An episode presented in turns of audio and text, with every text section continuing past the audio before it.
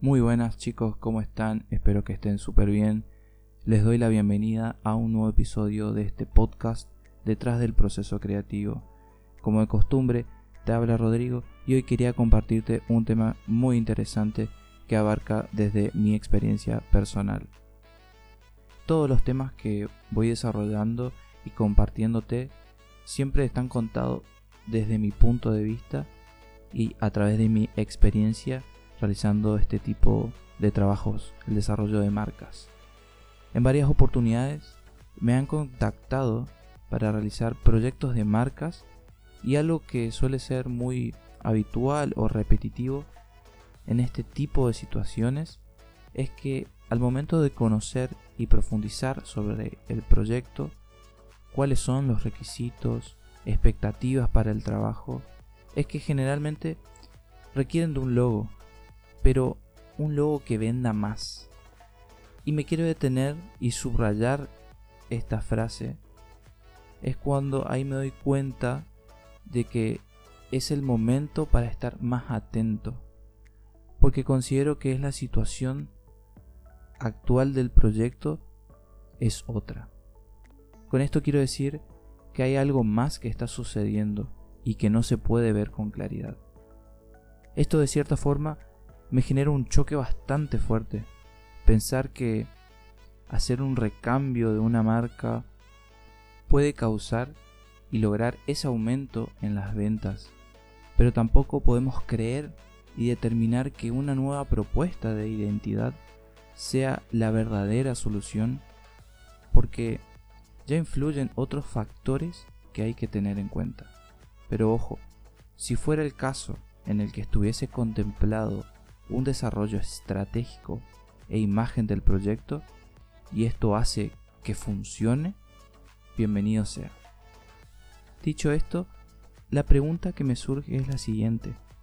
¿Cómo podemos medir a través de un logo que nuestra empresa está estancada con sus ventas o cada vez está vendiendo menos? Y la realidad es que no se puede. Si bien el logotipo juega un rol fundamental en el branding de una marca, tanto es así que incluso influye en el comportamiento de los consumidores de ese producto o servicio.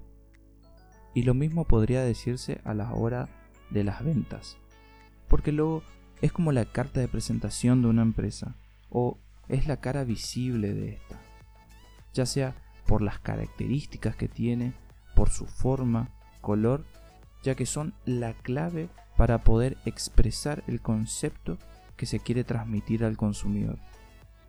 Pero partamos de la base de que cada empresa es un mundo y sus ventas dependen de muchos factores. Sin embargo, hay algunos elementos en común que comparten las empresas que se estancan. Por eso, para obtener unos resultados determinados, es fundamental realizar acciones determinadas.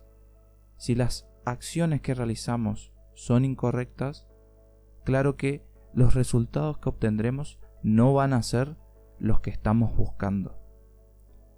Entre las investigaciones que hice, pude encontrar algo en común que comparten estas empresas, y es el hecho de no tener un plan de marketing que rija la estrategia de ventas. Esto suele ser un problema habitual entre las startups y las pymes, porque suelen moverse de forma más intuitiva, podríamos decirse, y esto hace que en muchas ocasiones tomen decisiones erróneas.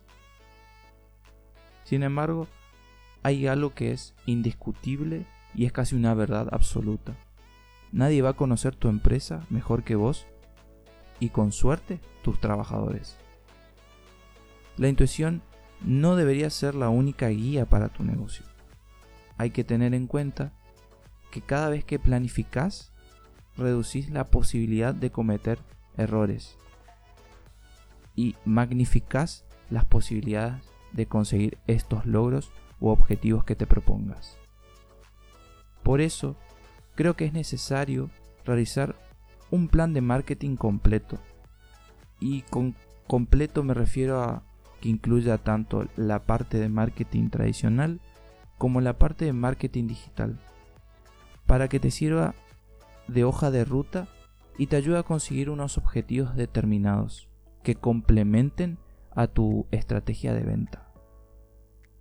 Este plan a su vez te ayudará a marcar las acciones y las estrategias de ventas más adecuadas para conseguir estos objetivos que mencionábamos antes.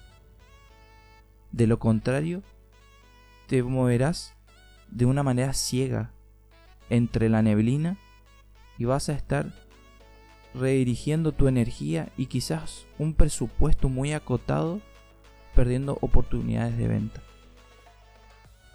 Acá lo único y más importante es que sea capaz de detectar cuanto antes la situación en la que se encuentra tu empresa para poder actuar y reactivar las ventas de tu producto y servicio.